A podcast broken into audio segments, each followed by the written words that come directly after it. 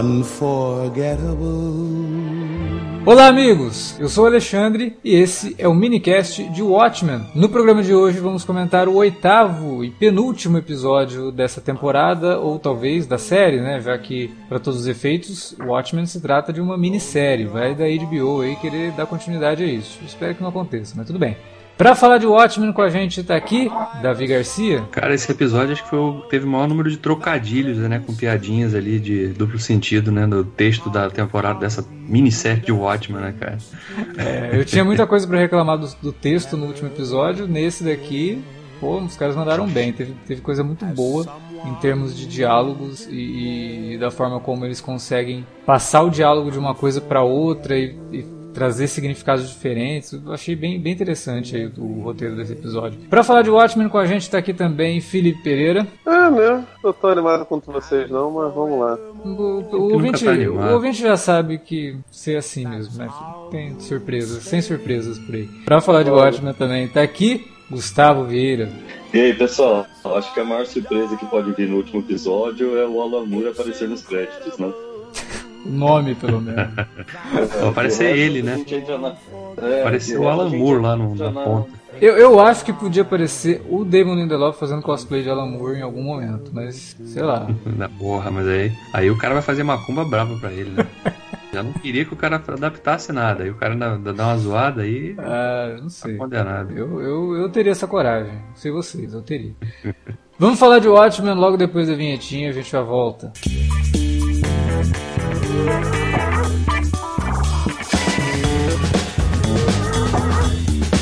Agora ficou mais fácil ajudar o Cine Alerta a manter o conteúdo no ar e a produzir mais podcasts. Além do padrim.com.br barra cinealerta, onde você pode escolher um valor e contribuir mensalmente e ainda participar de um grupo secreto no Facebook para ter acesso antecipado aos programas, você também pode nos ajudar toda vez que for comprar aquele livro, filme, quadrinho ou o que mais você estiver precisando. É só entrar em cinealerta.com.br/ofertas e conferir uma lista sempre atualizada das melhores ofertas disponíveis na Amazon e em vários outros sites. Você também pode encontrar produtos relacionados aos temas dos podcasts e o melhor, qualquer compra feita a partir partir de um link que você abriu no nosso site já garante uma ajuda pra gente. Ajude o Cinealerta a continuar produzindo esse conteúdo que você gosta. padrim.com.br barra Cinealerta ou faça suas compras a partir de cinealerta.com.br barra ofertas. Fique agora com o podcast.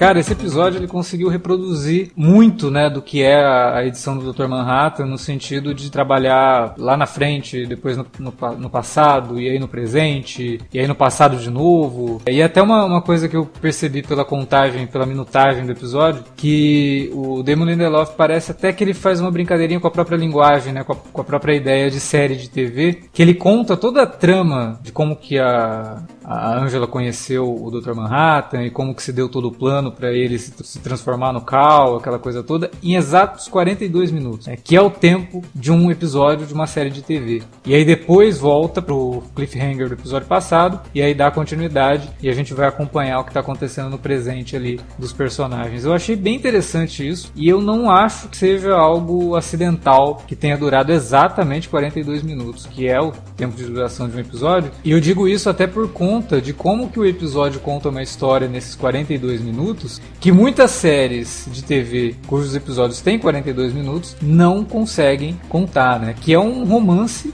e que até durante muito tempo assim do episódio eu até pensei em algumas comparações com aquele episódio que a gente adorou de Westworld na segunda temporada sobre o nativo americano, né? Que a gente tem também uma história de amor fechadinha ali naquele episódio e a gente tem esse romance aqui nesse daqui, só que não só no episódio todo, mas principalmente nesses 42 minutos que a gente vai conhecendo a história desse casal que se forma basicamente num encontro né? E, e, aí a gente vai entendendo ali como que o Dr. Manhattan enxerga e tal. Eu achei muito, muito bom todo essa, esse desenvolvimento que o, que o roteiro traz nesse oitavo episódio, que tem um nome sensacional, que faz um trocadilho também. O, o David tinha falado que o episódio tem muito trocadilho que o nome do episódio é A God Walks into a Bar, né? E eu achei bem, bem legal. Até por conta, é, não diria complexo, mas é tão bem pensado o título do episódio que é até o título que remete a uma piada sendo contada, né? Também remete à questão do, do comediante e tudo mais. Então. É, o, o bar, inclusive, onde ele se conhece é o mesmo, né? Do, da, da revista, né? Sim, o bar onde o comediante foi arranhado lá. É. Pela, Exatamente. Aquela vietnamita. É, ele, ele tem essa coisa que você falou dele contar uma história de um. Da, na, as origens de um relacionamento de um romance. O Lindelof já tinha feito isso também bem de Leftovers, né? Ele também tem uma, uma pegada, principalmente o final da série, que é bastante dedicado a isso, a esse aspecto da trama. E aqui ele conseguiu fazer para contar a origem do relacionamento da Angela, explicar, né, por que, que ela, que ela escondeu esse segredo esse tempo todo, né? E ao mesmo tempo ainda conseguiram. É claro que com um personagem como o Dr. Manhattan facilita fazer isso, né? De justificar da onde que o Will Reeves descobriu toda a informação a respeito do, do xerife, né? Da Foi uma das coisas que eu achei mais bacanas, assim, do episódio, que é o lance do ovo e da galinha, né? Lá nos primeiros episódios eu tinha ah. comentado como que a série força a, a, presença do ícone do ovo. A gente tá assistindo a série e o ovo tá lá de alguma forma. Eu até falei, né? Ovo é uma representação de vida e tudo mais. E realmente é. tem tudo a ver com o que a gente estava vendo nesse episódio e aí todo o lance. Eu só não gostei deles fazerem a referência verbal, né, do lance do ovo e da galinha. Que eu acho que o espectador que estava vendo ali já tinha pego essa. É, até porque ele, ele, criou um ovo do nada ali também. Né? É, né? e quando ela fala o negócio, imediatamente você pensa nisso, né? É. Pô, quem nasceu primeiro, ovo ou galinha. Aí Mas o Dr. Manhattan que tem é que dar aquela explicada, né? Aquela forçada Sabe, de barra. Ele precisa, ele precisa expor um pouco, até porque. Até por, por conta de uma carada que você estava reclamando do último episódio e que eu acho que nesse ele acaba o, o, não lembro quem é o diretor, mas o roteiro acaba pesando a mão um, um bocado, que é a questão de, de, de ser expositivo, né? A série tá acabando, eles abriram muitas pontas e eles precisam de certa forma amarrar. Eu até acho legal que haja uma, entre aspas, licença poética barra justificativa para isso, né? Porque a gente está lidando com um sujeito que é.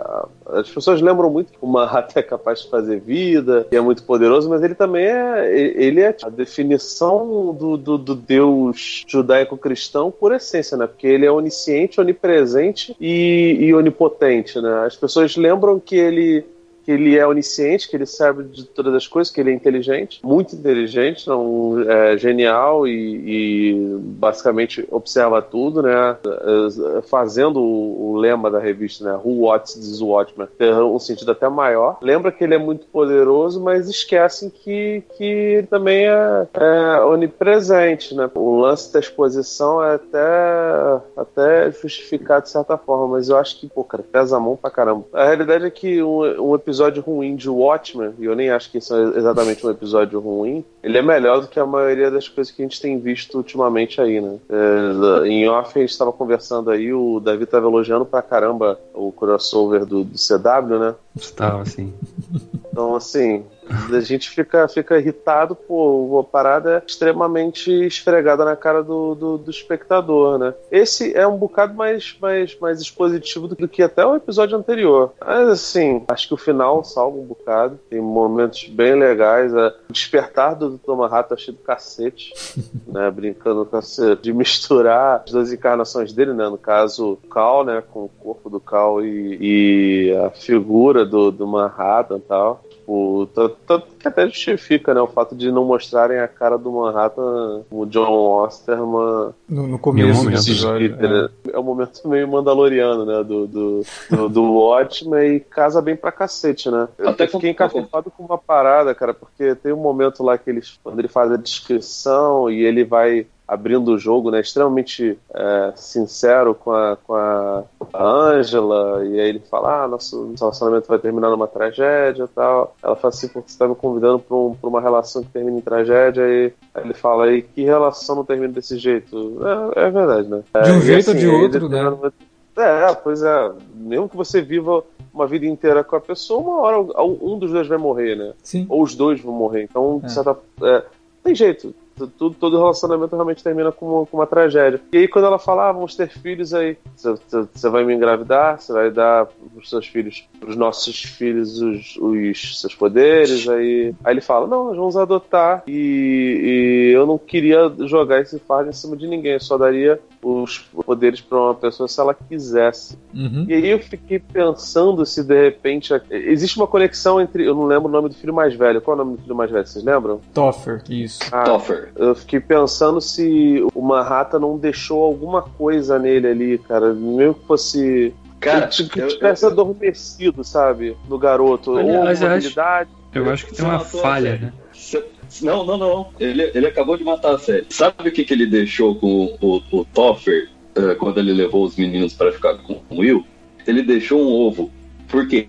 Quando o Dr. Manhattan está falando com a Angela eh, sobre essa questão de transferir os poderes, que não, eh, nunca daria os poderes para alguém que não, não, não quisesse conscientemente, né? Ele comenta que ele conseguiria passar a estrutura molecular dele para alguma coisa orgânica Uhum. e que se essa pessoa ingerisse isso, provavelmente ela teria os poderes do Dr. Manhattan transferidos para ela. É. Uh, então ele deixou um ovo pro Toffer, que vai ser o novo Dr. Manhattan. Aí vem o signo do ovo criando uma nova vida. E uh, o Toffer é apelido de Christopher, Nossa. que não só tem o Christ, É. tem o Christ no, no prefixo, como, como também é o Christopher Reeve, que a gente tá brincando aqui com Super-Homem, Kal-El. É. É uma boa. É, seria uma boa ideia. Eu fiquei imaginando, na verdade, da própria Angela, né?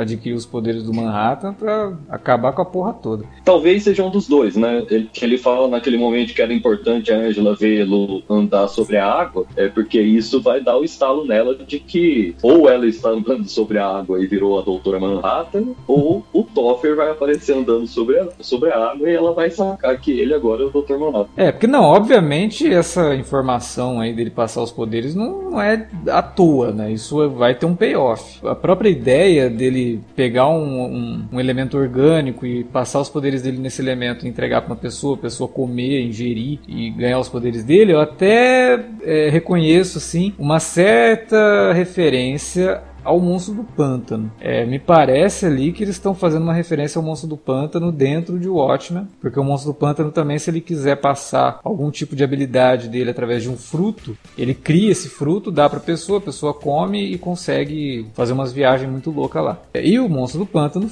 é um personagem que foi reformulado pelo Alan Moore, teve a melhor fase, né, escrita pelo Alan Moore, então acho que foi um jeitinho também de fazer uma brincadeirinha ali. Mas, óbvio, não foi só por isso. Aquilo ali é uma indicação de que a gente vai ver isso. Posso aproveitar, uh, puxar o gancho do Felipe uh, um pouco mais cedo, quando ele falou uh, sobre a direção? Eu, eu queria falar duas coisas. Uma é que, primeiro, eu não achei o episódio hiper expositivo. Eu achei que foi na medida certa. Uh, O que eu acho é que continua cometendo o mesmo pecado de, às vezes, é, é, querer mostrar duas vezes para o É. espectador ter certeza de que aquilo não aconteceu mesmo, né?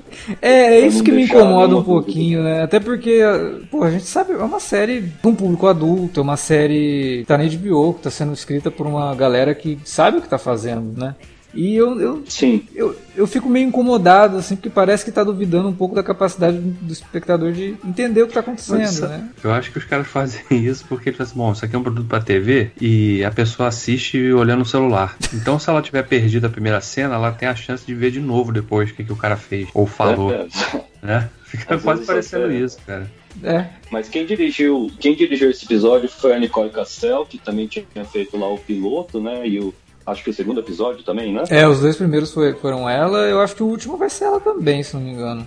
Eu Porque ela é- certeza. Ela é uma das principais produtoras da série junto com o, o, o Lindelof, né? Ela faz parte da, da equipe criativa mesmo. Não é só uma diretora que, eles, que já tinha trabalhado com ele e eles chamaram para poder dirigir. Não, ela faz parte da produção. Então parece até justo que ela sendo produtora também, dirige os episódios mais importantes, né? É, eu não sei se ela volta pro último. Eu li uma entrevista dela hoje é, que ela comentava justamente por ter dado esse start, né? Ter feito o primeiro e o segundo e ter conseguido voltar para esse oitavo que ela queria muito fazer. E aí, uma, algumas coisas interessantes que ela fala nessa entrevista, para filmar aquelas cenas do bar, sem mostrar o rosto do Dr. Manhattan, que era uma exigência do roteiro, para que o espectador imagine aquilo que ele já conhece da HQ, né? Para não, não ter o Uncanny Valley, não quebrar é. a, a, a, expectativa do espectador. Uh, mas para filmar uh, essas cenas, além dos storyboards, eles tiraram fotos dos atores sentados para planejar cada tomada.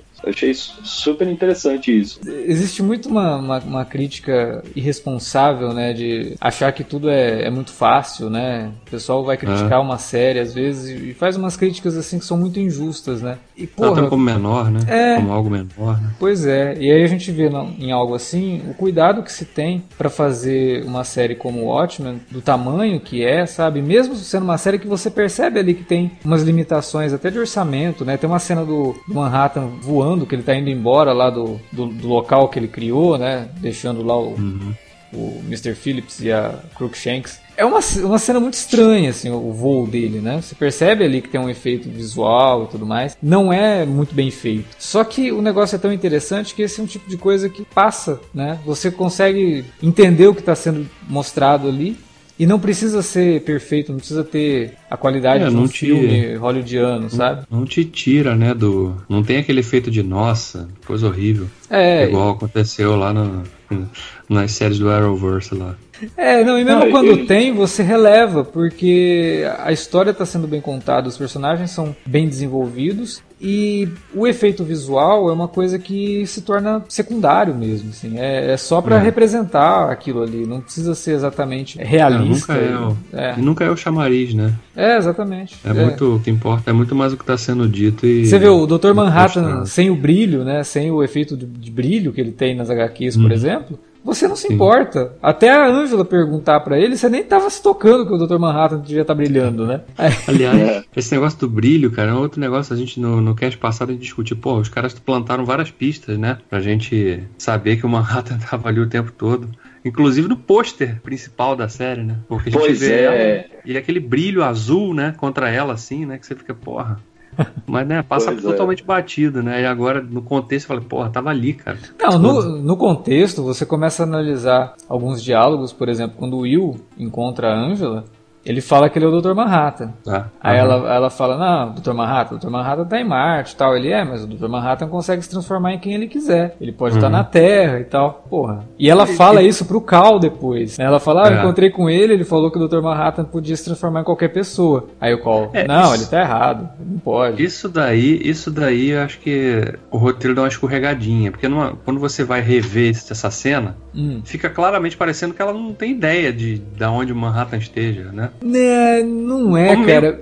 Só se você entender que ela tava. Deixa eu fazer um teste aqui pra ver se ele vai lembrar. Exatamente. Eu, eu consigo ver dessa forma, assim, que ela tava jogando meio verde para ver o que, que o Cal ia falar. para ver realmente, sabe? É. Até que ponto ele eu, não, não, não, se lembra. Eu acho que vocês dois estão corretos. Eu acho que é, dá sim para ter essa leitura do Alexandre, que foi inclusive a que eu tive depois, mas eu também não me surpreenderia se é, ele, os atores não soubessem disso. Porque é, é outra entrevista que eu li hoje foi do Yaya Abdul Martin II, uhum. Eh, que faz o, o, o cálculo. Duas coisas que me surpreenderam. A primeira foi que ele atuou o tempo todo nesse episódio, inclusive como o Manhattan do bar. Ele dá aquela modulada na voz para soar diferente. Eu achei, uh, isso me surpreendeu, que eu achei que era outro ator. E a outra coisa é que ele não sabia que ele ia ser o Dr. Manhattan quando eles começaram a filmar a série. Ele só foi descobrir isso mais à frente. É, então realmente, pode, pode ter sido algo que ele não sabia. Talvez ela soubesse, né? Mas ele. Mas, e até faria sentido, né? Você imaginar que ela tá dando uma informação para ele, se a reação dele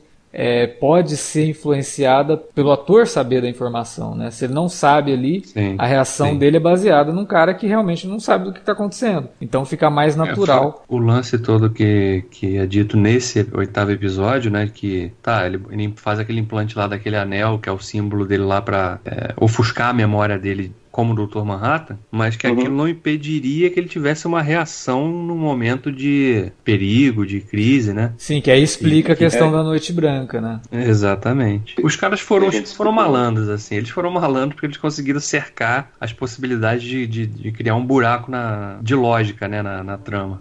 Então, sabe, uma coisa, quando eu assisti o episódio a primeira vez, primeiro eu fiquei encantado. Achei lindo, achei, pra variar, o melhor da série até aqui.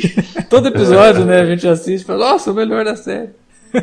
Pois é, isso aqui é uma crescente, né? Mas assim que terminou o episódio, eu comecei a pensar sobre ele. Eu achei que era um furo de lógica a justificativa do, do casal Angela e John se formar. Eu, eu, não, eu não conseguia entender. Tá bom, mas por que, que ele saiu de Marte naquela hora? eh, De, de Marte não, né? Da, de Europa, Europa, é. aquela hora, para chegar no Vietnã naquele momento para conhecer a Angela. Eu comecei a pensar, pensar, pensar. E eu cheguei à seguinte conclusão: tem sim uma justificativa. É porque pensa como o Dr. Manhattan. Ele não experimenta um fluxo temporal, uma linha do tempo, né? Ele está sempre num ponto onde o presente, passado e futuro estão acontecendo ao mesmo tempo. Isso. E aí, isso faria com que ele sentisse uma enorme curiosidade sobre aqueles 10 anos em que ele não sabe o que está acontecendo. Então, É. essa seria a, a primeira motivação para ele é, ir para o Vietnã naquele momento específico para conhecer a Angela. E tem outra, outro ponto também, né? Ele escolhe o dia que eles estavam comemorando o aniversário lá, né? Do, do fim da guerra, né? Que o Dr. Manhattan tinha dado fim à guerra. Então ele, no momento que estão várias pessoas se vestindo como o Dr. Manhattan, o cara consegue andar tranquilamente sem levantar grandes suspeitas, né? Um cara azul andando pela rua não, não vai levantar grandes suspeitas naquele momento ali, né? Sim, que- e, ele, e ele também sabe que a Angela vai ser responsável por esse período de 10 anos, porque ele conhece o antes e o depois. É. É, o que ele fala, né? O, o seu rosto estava lá no começo e o seu rosto estava lá no final desse período que eu não lembro, né? Então eu tinha que vir aqui. Exato. E ele também sabe que vai valer a pena. Pois ele sabe É. que ele vai se apaixonar por uma mulher que vai tentar defender ele mesmo que ele avise para ela com todas as letras que, que vai ser em vão. E é interessante a forma como, como acontece tudo, porque ela chega a perguntar, né? Qual foi o momento, então, que, que você se apaixonou, né? Por mim, né? E ele não diz, né? Porque ele sabia que ele não podia dizer, senão ia, obviamente, gerar uma influência naquilo ali, né? Uhum.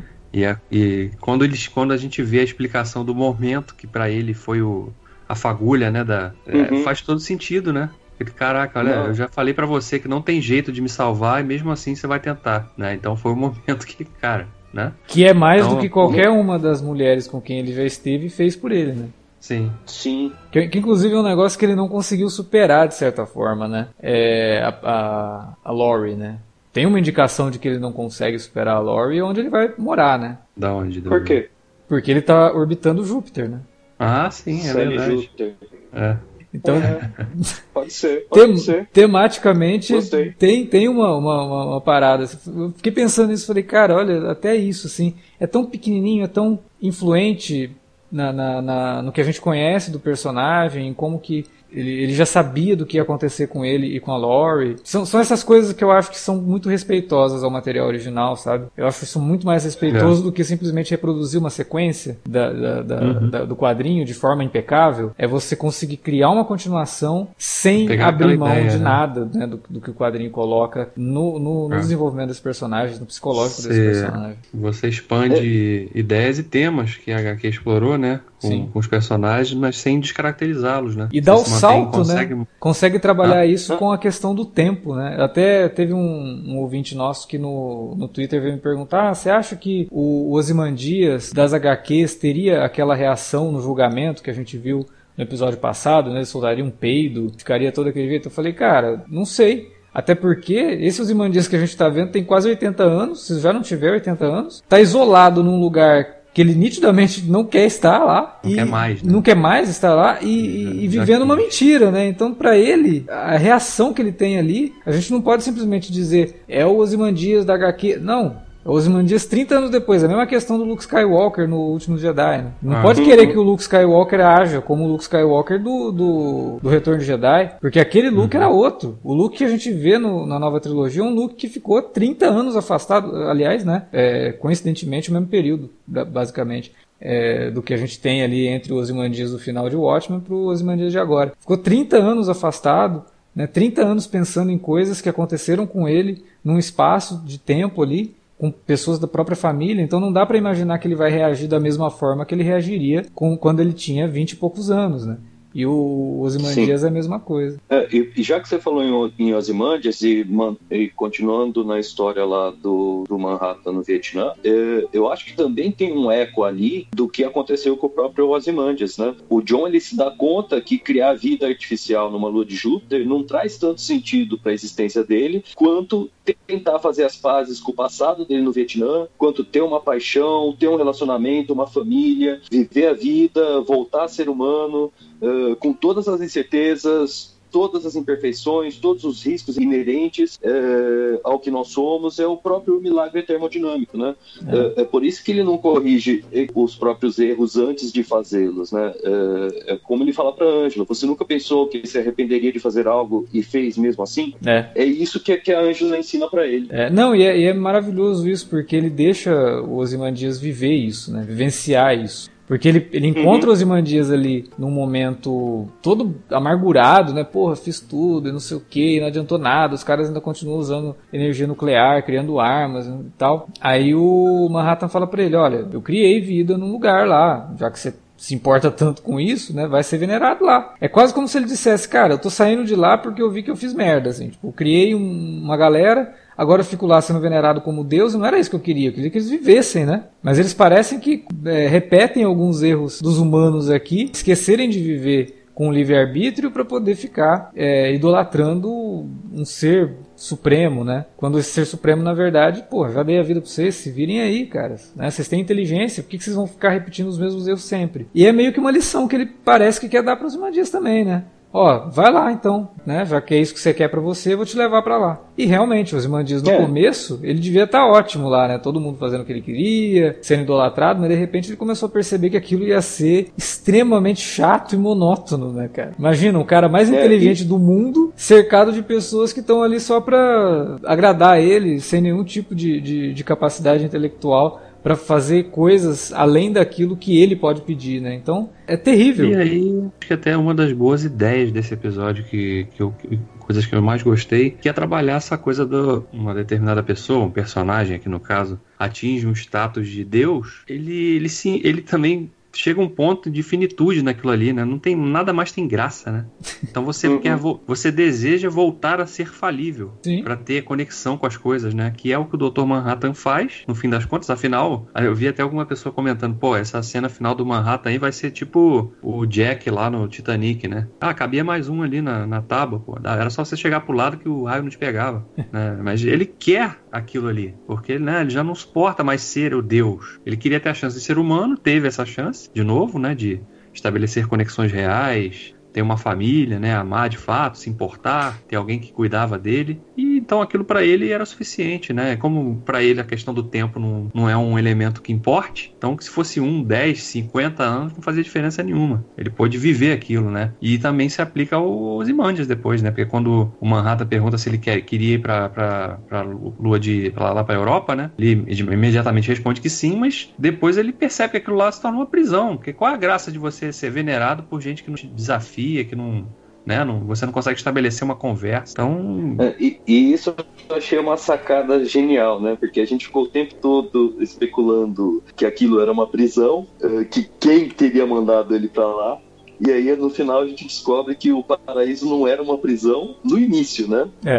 Uh, é, mas que a utopia acaba se tornando uma prisão com o passar do tempo por absoluta falta do que fazer. Não, e, e mais, né? Eles querem manter o Ozymandias lá meio que força, de forma forçada mesmo. É tipo, se você for embora daqui, o que a gente vai fazer, né? Então eles maltratam é, eles ele. Carentes. É, eles maltratam ele lá perguntando: Você vai embora? Ele sim, eu quero ir embora. Vão lá e dão uma tomatada na cara dele.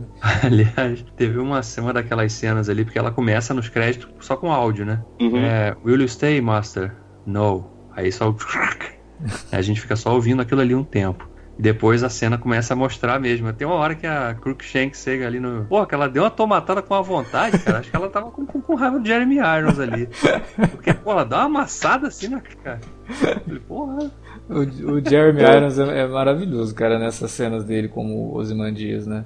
E nesse episódio a gente tem a chance de ver o Ozymandias num outro momento também. Então bem diferente daquilo que a gente tinha visto por ali e até mais próximo dos Ozymandias da HQ, né? Até a roupa que ele tá usando Sim. parece a roupa do Ozymandias, só que totalmente desgastada mesmo. É bem legal, ele tá fazendo um trabalho genial. E na cena pós-créditos, nossa, é, é, quase que o M-Tape, se quiserem mandar, agora é tarde, né? Quer dizer, não, não é tarde. O Globo de Ouro que anunciaram e o Watchmen foi ignorado. Ainda tem tempo pro M. Mas é, parece que porque ele não é elegível, porque não liberou todos os episódios pro júri. Não, mas é, não, isso aí não é, isso é balela, porque ah, é? Succession lá, que foi indicado que é da HBO, também estreou junto com, com o Watchmen. Então, ah, mas talvez é tenham liberado pro júri. Nada, não tem júri não, essa não. HFPA é uma piada, uma vergonha isso aí. É, Globo de Ouro, Globo, então, Globo de Ouro ninguém leva a sério. Então, beleza. Os caras ignoraram o De Niro no então... irlandês, como é que você vai levar isso a sério? Não tem como. Vamos continuar aqui no momento Azimandias, eu separei aqui algumas pensatas. Uh, a primeira foi uma que eu mandei para o Alex antes do episódio, né, para deixar registrado que eu uh, antes, antes de a gente ver o que ia acontecer, que na hora eu mandei pensando em uma coisa, mas agora eu acho que continua fazendo sentido depois que a gente viu o que a gente viu. Que eu acho que a gente entendeu errado a história do American Hero Story ser os contos do Cargueiro Negro do seriado. Na verdade, os contos do Cargueiro Negro é, eram os momentos Ozymandias. O Ozymandias é um náufrago tentando escapar o tempo todo para descobrir que no final era tudo em vão. É, mas faz todo sentido. Eu acho que a ideia assim do American Hero Story, né, ser o conto do Gargueiro Negro é mais por conta de ser a mídia dentro da mídia. Mas levando em Sim. conta a questão o contexto, o contexto total. E não, e próprio conto do Gargueiro Negro quando você termina de ler e aí vai pro encerramento de Watchmen e você percebe todo o discurso dos Imandias, sempre foi, né, essa relação dele com o, o Conto do Cargueiro Negro. Então faz total sentido que o, o que a gente está vendo do Zilandias seja muito mais próximo do que o, o, American Hero Story. Até porque o American Hero Story a gente teve poucos vislumbres, né? É, foi Sim. muito pouco, né? É. que cada, cada episódio ia ter um pouquinho, mas ficaram só dois ou três. E, e, continuando aqui com as pensatas, a gente descobre que o White fazia chuva de lulas, a gente descobre que a piscadela da Crookshanks, promotora, uh, era a ferradura no bolo, ou pelo menos foi o que eu inferi. É, talvez, né? É o, é mais, mais próximo mas, ali. É. Esse negócio da ferradura também é algum tipo de. Fica parecendo que é algum tipo de realmente de código, porque a gente tem que lembrar que lá no primeiro episódio o Mr. Phillips dá uma ferradura para ele, né? Pois é. é. Tipo, não era o momento ainda, né? É, daí que eu acho que o, a, a Crookshank talvez seja aquela do primeiro episódio, é, talvez ela não tenha morrido, e ela dá essa piscadela porque ele vai entender mais pra frente que ela deu uma ferramenta para ele conseguir tentar a sua escapada, né? Agora eu vou pro campo das teorias. Sabe por que, que o Ozymandias é o nome o náufrago que não consegue escapar no fim, porque foi ele que caiu na fazenda dos Clarks. É, então, agora ele, ficou meio. Ah.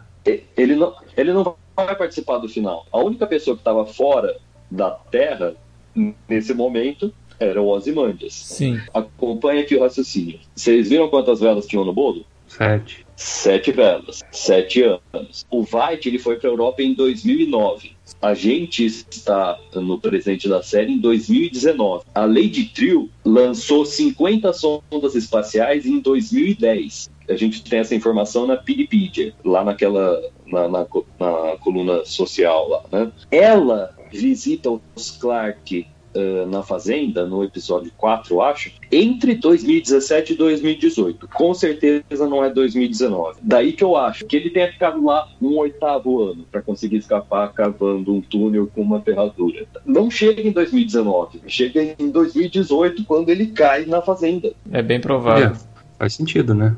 Faz sentido de ser. Agora, eu tô realmente curioso é como é que ele vai conseguir escapar de Júpiter usando uma ferradura.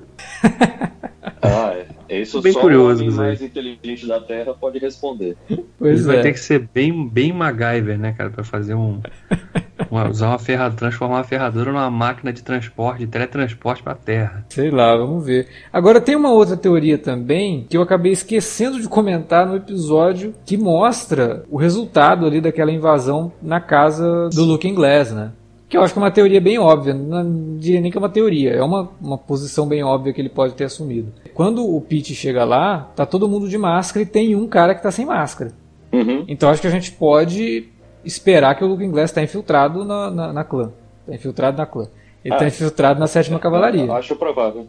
né? Acho provável. Como a gente já sabe também que o John Keane vai submeter um processo para tentar virar um novo Dr. Manhattan, né? Uhum. Pode ser que ele seja o responsável por dar uma sabotada aí nesse negócio, né? Pode ser, até seria, seria aí um desfecho interessante até por conta desse, desse sacrifício do Manhattan, né? Que parece, Ah. eu, eu não sei se ele se sacrificaria sem saber que, por exemplo, eu não acho que ele, que ele que de- no final tudo ia dar certo. É, porque ele não ia deixar que isso acontecesse, né? Então, se ele tá se sacrificando é porque ele sabe que o sacrifício dele vai levar pra algo pra derrotar a sétima cavalaria, porque senão Aí esse seria até interessante Ah. de ver, né? Foi essa cena, imagina na máquina lá com o John Keane se transformando num novo Dr. Manhattan. Uhum. E aí o Looking Glass com uma máscara de Rorschach É, pulverizando o Dr. Manhattan novo, né? Porque foi justamente como o Rorschach morreu, né? Com o Manhattan pulverizando ele. Seria interessante. Seria. Seria interessante. ó, anotem Agora, aí. um- Isso pode acontecer, eu não duvido. uma, uma coisa que ainda me deixa encafifado é como é que a cavalaria sabia do Dr. Manhattan? Então, isso daí ficou meio, meio esquisito mesmo, né? Isso aí ficou, ficou bem estranho, É como, que cara. ele- como que eles chegaram a essa conclusão, né? É. Porque a gente, né, tanto como, como espectador, mas os outros personagens, nenhum deles dava qualquer indício de que desconfiava que, o, que a imagem que estavam vendo do Dr. Manhattan na- em Marte não era real. Né? E em nenhum momento é cogitado isso. É, o Kine É. provavelmente sabia, né? Já que ele faz parte do governo e aquilo, se a gente levar em conta que era uma imagem projetada, é o próprio governo que está fazendo aquilo para manter a ilusão de que o Manhattan continua em Marte. Então até imagino que ele sabia por conta disso, né? Não, é que ele sabia que o Manhattan não estava em Marte, agora que ele, tá, que ele era o Cal. É, aí é que, que é o problema. Aliás, são duas coisas. É isso daí. E a questão de a Angela ter ido pra Tulsa, e aí, como o, o Gustavo tinha comentado, acho que umas duas vezes aqui no minicast, tudo acontece em Tulsa, né? Então é muito estranho, né? Que eles tenham, tenham ido pra lá e, e aconteça toda essa, essa, essa trama mirabolante justo nesse lugar. Acontece porque o Manhattan tá lá e alguém descobriu e, e tudo converge pra isso? Ou é uma gigantesca coincidência que tudo tá acontecendo lá, né? É, é- Não, não é uma gigantesca coincidência. Na verdade, eh, a minha teoria sobre isso é que faz parte do plano do Manhattan. Vocês lembram que no, no episódio 4, o Will fala pra Lady Trill que a Angela ia descobrir que ele tinha traído ela e que ela ia odiar ele por isso? uhum. Será que não foi o próprio Will Reeves quem deu a dica para a cavalaria como parte do plano maior? Eles precisavam que o Dr. Manhattan fosse morto para talvez ele ser re- re- eh, revivido de outra forma, ressuscitado de outra forma? É, pode ser, ou para as pessoas verem. é, porque tem- Sei lá, é, realmente isso faria um certo Porque a, gente sentido. ainda, a gente ainda tem que tentar entender também uma, uma ponta que ainda está faltando ser amarrada, é o, é o real, real papel da Lady True nisso aí, né? Sim. Porque Sim.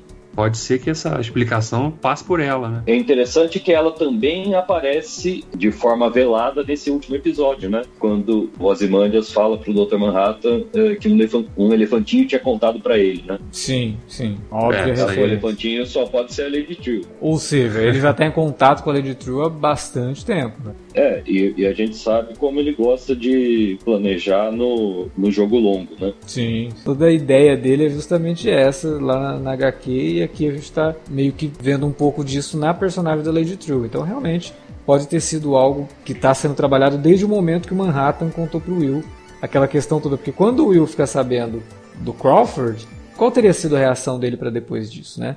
Porque ele fala, ah, como é que você sabia que o, Will- o Crawford era da, da clã e da sétima... É. Aí ele, quem é Crawford? Ou seja, despertou interesse no Will de saber quem é esse cara. né? Claro. Então a partir daí ele pode ter bola- bolado um plano realmente mirabolante, envolvendo a Lady True, envolvendo a Sétima Cavalaria, criando aquilo que a gente comentou, acho que lá no primeiro episódio, da própria Sétima Cavalaria ser um instrumento de um outro player, né? E talvez seja isso, seja toda essa essa união de coisas que faça com que as coisas, que tudo aconteça em Tulsa. né? É. Sim, até porque o, o Will era de Tulsa, né? Sim, Ele exatamente. viveu ali a, a história dele começa em Tulsa. Então, se você fala de um cara que tá ligado com o Ku Klux Klan, que é chefe de polícia, e está em Tulsa, o cara, porra, peraí, uhum. vou ter que uhum. sair da minha aposentadoria aqui para fazer uma justiça pela última vez. Agora, uma, uma outra coisa que eu achei interessante, um dos roteiristas desse episódio foi o Jeff Jensen, né, que tinha trabalhado na Entertainment Weekly, e ele falou num podcast hoje uh, como que o, essa temporada de Watchmen foi influenciada pelo retorno do, de Twin Peaks, pegando essa, essa ideia de tirar elementos do que veio antes, remixar para contar algo totalmente novo e que ao mesmo tempo conversa com o original e conversa com as questões de hoje, né, as questões atuais. Eu achei isso bem legal. É, é engraçado, realmente tem essa, esse paralelo mesmo, né? Porque Twin Peaks é algo completamente diferente do que era Twin Peaks lá atrás. É uma continuação, uhum. mas não, não é a mesma coisa, né? É um, uma obra. Uma evolução, muito, né? É, é uma obra muito diferente se você analisar como que eram os episódios de Twin Peaks, né? Como que foi a, a, nova série, assim. E é a mesma coisa que a gente tá vendo em Watchmen guardadas de devidas proporções, assim. É muito parecido Sim. nesse sentido. É, é, uma outra obra, diferente da HQ, mas ao mesmo tempo mantendo é, uma fidelidade à, à abordagem de temas e abordagem de, de, de personagens, como que esses personagens reagem a determinadas situações, né? Principalmente nesse com o Dr. Manhattan a gente entende muito do psicológico do, do, Manhattan, né? A gente entende muito de como que ele enxerga as coisas e como que isso é doloroso. Talvez na HQ isso não ficasse tão evidente como ficou na série, mas não vejo essa evidência toda na série como algo negativo, né? Não é uma exposição, é algo a mais do personagem que está evoluindo aquilo que a gente conhecia sobre ele. É realmente muito triste você imaginar que o cara sabe como vai ser o final dele, né? Mas ao mesmo tempo é muito triste você imaginar também que a curiosidade dele em, em viver 10 anos sem saber o que vai acontecer, sabe? Viver 10 anos sem saber como que ele que as coisas vão se, vão se dar para ele. Acho isso muito interessante. É um personagem muito complexo, né? É como o, é. Gustavo tinha falado lá, toda a questão de dele querer realmente ter essa, essa conexão humana, de querer estar tá ali vivenciando coisas e é isso, né? Imagina, o cara que sabe tudo, tem é. 10 anos da vida dele que ele não sabe o que vai acontecer. Então é, é o momento dele, mesmo sendo um sujeito super poderoso, é a única chance que ele tem de viver 10 anos de uma forma que ele sabe que ele não poderia mais viver, né? De, de, de abraçar o novo, de abraçar o desconhecido, né? A jornada humana, como já colocava lá a Jornada nas Estrelas, é a jornada do desconhecido, é você realmente não saber o que, que tem pela frente, né? É, é a beleza da coisa toda é essa. É, para ele aquilo é um, um milagre termodinâmico. E é engraçado também que você falando disso me lembrou que o Alan Moore também já trabalhou esse tema, né? Com, com o Super-Homem. Para o homem Para o homem tem, tem tudo. tudo. Exatamente. Para o Homem que Tem Tudo. Para quem está ouvindo e não conhece a história, Para o Homem que Tem Tudo é uma história em que o Alan Moore coloca o, Kal-El, o, o, Superman, vivendo em Krypton, né? E aí ele descobre ali durante a, a, essa viagem dele para Krypton, ele está ali vivenciando coisas que ele jamais imaginou que poderia ser possível, né? Ele está conhecendo o planeta dele e tal.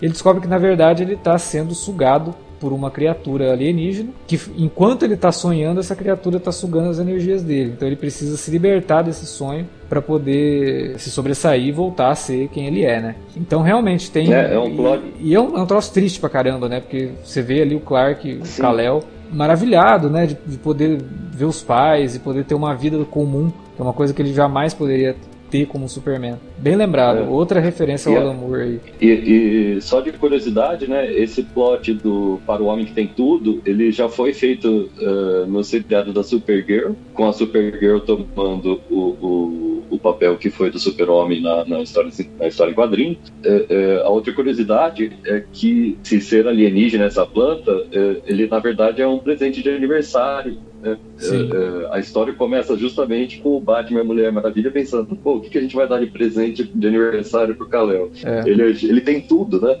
Não, e, e foi adaptada no desenho da Liga da Justiça também. Bem lembrado, bem lembrado. Agora é o seguinte, né? E aí eu não sei se vocês vão concordar ou não, mas. Cara, o próximo episódio vai ter que ter pelo menos uma hora e meia, né? Porque é muita coisa para ser resolvida. Vocês já viram o título do, do episódio final? É See How They Fly. E aí tem, aí, aí tem uma breve sinopse. Everything ends for real this time. Né? Tudo termina de verdade dessa vez. É, como eu falei no começo do programa, talvez não tenha ficado muito claro que eu falei, tomara que seja só uma minissérie que não tenha mais temporadas, mas não é porque eu não tô gostando da série, muito pelo contrário, é porque eu tô adorando a série. Eu não gostaria de ver Ah, temporadas aí estragando isso que a gente tá vendo agora. Eu acho que tem que ser uma minissérie mesmo. Só que a HBO tá, tá tratando como season finale, não series finale. Isso me assustou um pouco. É porque eu acho que, inclusive essa questão que o Gustavo levantou lá de de repente o Toffer, né, herdado aí os poderes do Manhattan, isso pode ficar como uma espécie de gancho para, né, deixar isso, né, resolve a história, mas fica isso aí, ó, se algum dia a gente resolver fazer mais uma temporada e tal, tá aqui, ó, a gente pode a partir daquele gancho ali explorar alguma outra história, mas eu também espero sinceramente que, que eles não, não, não optem por esse caminho não, cara, porque Acho que até aqui tá tudo tão redondinho que não tem necessidade, né? Não- Acho que o Lindelof realmente mostrou que ele é muito respeitoso com o material de origem e ele mesmo já falou, né? Sim. O meu, com minha ideia era fazer essas, contar essa história e acabou. Se vão fazer Eu- mais depois, aí não é com ele. Eu, minha opinião é a seguinte: era até um questionamento que eu queria ter feito, acho que no segundo episódio do podcast que eu acabei não participando, é, que eu ia especular sobre o que, que vocês iam achar sobre o, o desfecho dessa série, né? Em termos de mídia mesmo, se vai fazer o mesmo sucesso que outras séries recentes da HBO, que eu achava que talvez tivesse sido uma aposta errada, é, não por causa da qualidade do material, mas porque parte de uma marca que ela ainda queira ou não, eu considero que é obscura para o grande público e exige um certo conhecimento sobre a premissa para ser apreciada, né? Eh, eu achava que estava focando num nicho muito específico de público Eh, e esse era meu medo, se, se ia ser considerado um acerto mesmo não tendo talvez uma audiência esperada. Eu não tenho acompanhado sobre esses números de audiência. Vocês têm alguma ideia nesse sentido? Eu sei que a crítica tem gostado muito. Não, em, É, não- em termos de público, eu acho que a série tá indo bem também, né? É, eu não sei, eu acho que não chega a bater, né? Fazer aqueles números de um Ah, não. Game no of Thrones, né? É, mas assim, acho que a resposta do público tem sido boa, né? Tanto da crítica quanto do público em geral. Claro que não vai agradar 100%, nenhuma, nenhuma vai. Mas acho que até eu sei que não, não dá pra considerar muito isso, mas quando você entra no IMDb e vai vendo lá o- as notas de cada episódio, você percebe que, ele, que ela vai aumentando à medida que a temporada vai evoluindo. Então, até aquelas pessoas que já foram ver já com 10 pedras na mão pra atacar, acho que elas foram desistindo, né, de, de apedrejar, porque elas viram que o negócio era, tava sendo feito de forma séria mesmo. E é, e é o que a gente tem falado, né? O próximo episódio é sempre o melhor de todos. É verdade, é verdade. Tomara que o último continue nessa crescente, né? A gente consiga dizer isso do É. último episódio. Por mim, podia ter acabado aqui no episódio 8, igual o Twin Peaks fez no episódio 18. E- sem fim. Pra mim não precisava de fim, porque eu tô extremamente satisfeito com a, a jornada até aqui. É, e o Gustavo, gente, vocês, né, não sei se o ouvinte está acompanhando desde o começo, o Gustavo é um fã da obra original, um fã do Alan Moore, e se ele tá falando isso tem um valor grande, sabe? É, não é só a gente que ah, pô, vamos acompanhar uma sériezinha aqui e aí a gente tá falando de... Não, é, todo mundo que tá comentando aqui leu a HQ e gosta muito da HQ. Né? Eu acho que não tem elogio melhor que essa série possa receber, que é um grupo de nerd velho já, falando bem da série, mesmo adorando a HQ, sabe? É, a gente conseguir ver que a série é sim muito respeitosa ao material e engrandece muito a obra do Alan Moore, que 30 anos depois surja uma obra é, dando continuidade a isso e de forma tão bem estruturada e, bem cuidada, né? Ah, e, e para falar a verdade, nesse momento é, é, eu tô, entre aspas, me lixando pra HQ. É, eu tô satisfeito com a história que eu tô vendo. É, Exatamente. é uma história muito, muito legal, muito, muito intrigante, e que você quer continuar assistindo, que te desafia, que te faz pensar. No último episódio, sei lá, botarem o muro de cuecas e começar a tacar ovo nele é, é, e queimarem todas as HQs do Watchmen, pra mim não vai fazer diferença, porque a história foi muito boa, a história foi bem contada, É. a narrativa é, é- é muito experimental, é bem legal. E acho que a melhor decisão que foi tomada quando o Lindelof anunciou esse, a produção de uma série Watchmen foi fazer uma coisa que ia expandir o universo, né? Porque se fosse fazer uma adaptação da HQ, a gente ia sempre cair naquela armadilha, ah, mas na HQ era assim, aqui eles fizeram assado. É. né? E ele fu- fugir dessa, dessa comparação direta foi, foi a melhor escolha, foi a melhor decisão. É, e para um contador de ou histórias, né?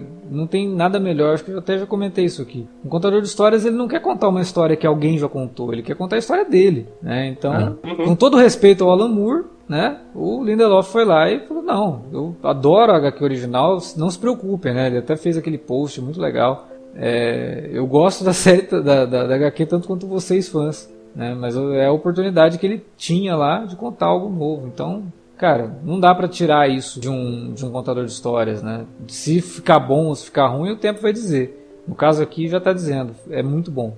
Né? E, e, ele foi realmente muito feliz. Que bom que a HBO deu essa liberdade também, para ele poder criar algo novo e fazer a série que a gente está vendo agora.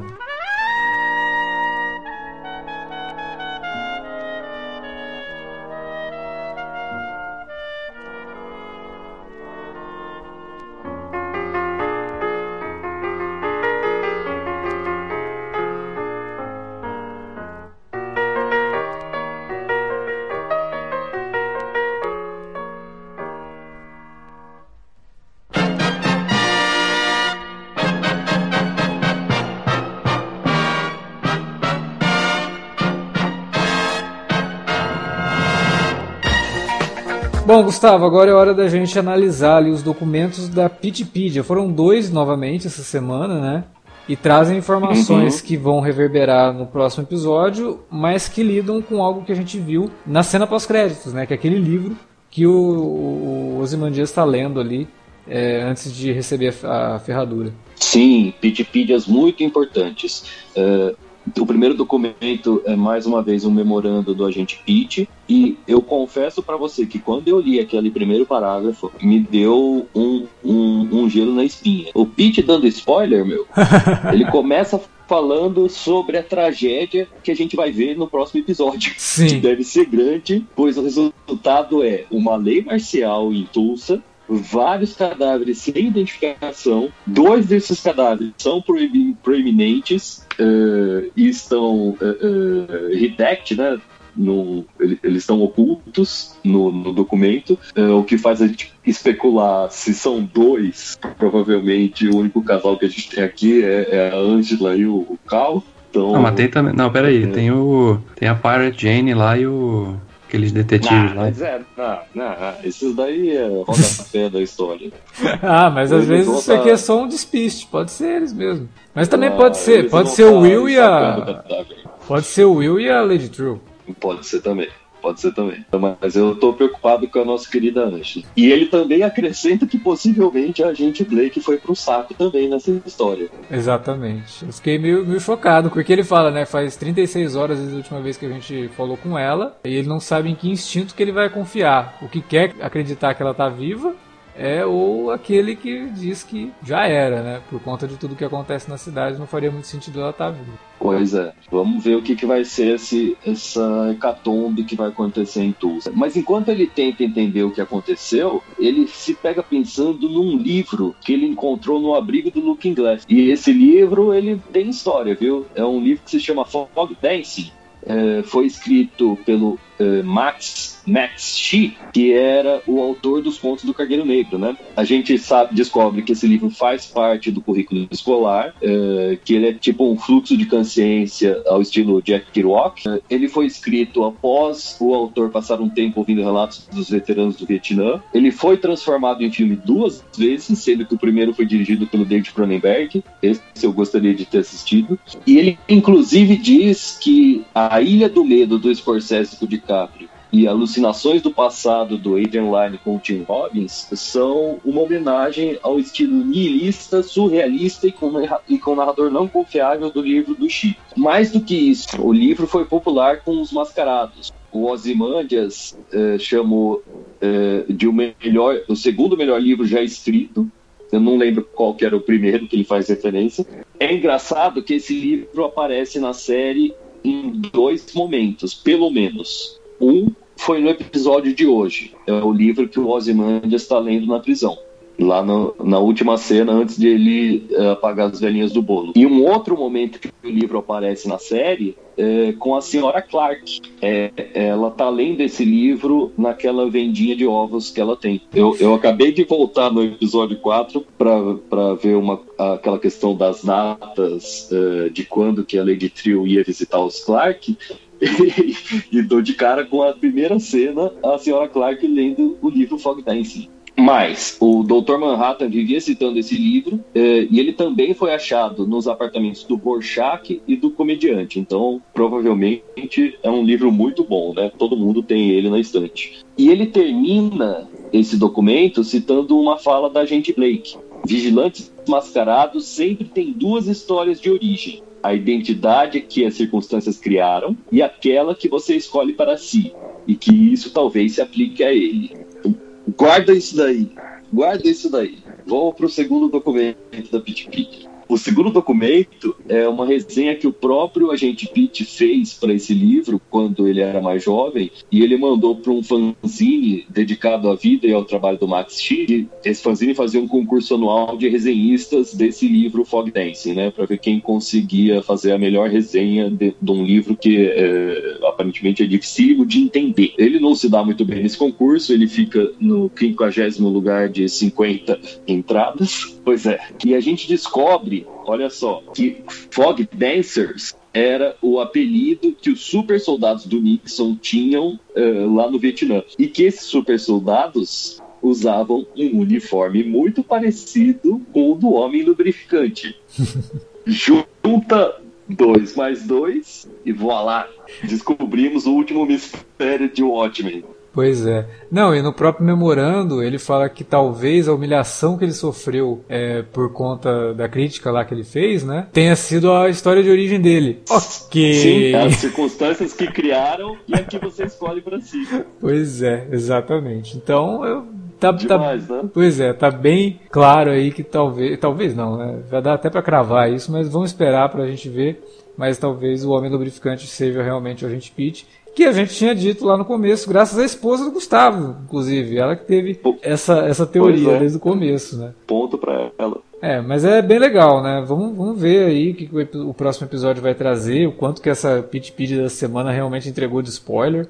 Achei bem esquisito, né, que comece dessa forma, falando de algo que nitidamente ainda vai acontecer. Então, vamos esperar para ver o que vai acontecer no último episódio de Watchmen e a gente estará aqui, óbvio, para comentar isso com vocês. Tomara que a gente volte tão empolgados como sempre essa série tem nos deixado, né? O que eu espero, de verdade, uma coisa que todo espectador já pode tirar da sua lista de expectativas é o grande confronto é, entre todas essas vertentes que estão é, se juntando para esse final.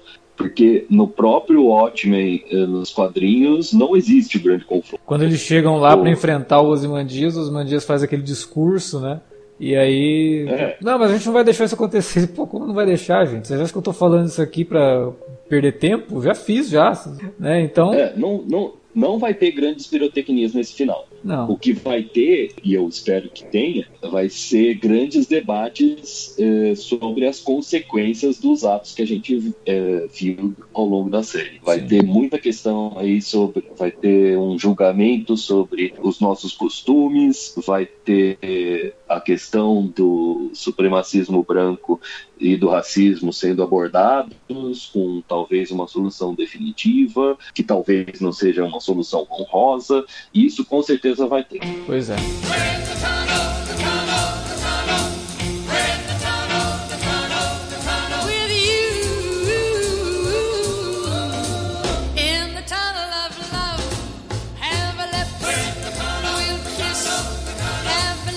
Bom, era isso que a gente tinha para falar sobre o Watchmen essa semana. Vocês perceberam que o Felipe começou a participação dele e agora já não estava mais aqui com a gente, né? Porque aconteceu alguma coisa terrível lá na, na, durante a gravação. Não dava para ouvir o que ele estava falando e infelizmente ele precisou sair. Fala pra gente o que, que você tá achando da série, o que, que você espera pro último episódio, o que, que você achou de toda essa história envolvendo o Dr. Manhattan aí na área de comentários ou manda um e-mail para alertavermelho@cinealerta.com.br. Você também pode falar com a gente nas redes sociais sociais, facebook.com.br cinealerta ou arroba cinealerta no Twitter. Não se esqueça também de usar as redes para divulgar o nosso conteúdo. Temos agora aí mais um minicast Watchmen. E logo logo teremos também o nosso alerta de spoiler, o último alerta de spoiler do ano, aquele que a gente vai comentar o desfecho da, da saga Skywalker no cinema com Star Wars, né? Então vamos ver. Só tem mais dois podcasts esse ano, gente. É o, de Watchmen e o, o de Star Wars, né? Porque a gente também merece um descansinho aí. Mas ano que vem a gente volta com tudo, com um monte de projetos aí para discutir coisas que a gente ainda está devendo aqui no Cine Alerta. É isso, valeu pela audiência, até a próxima.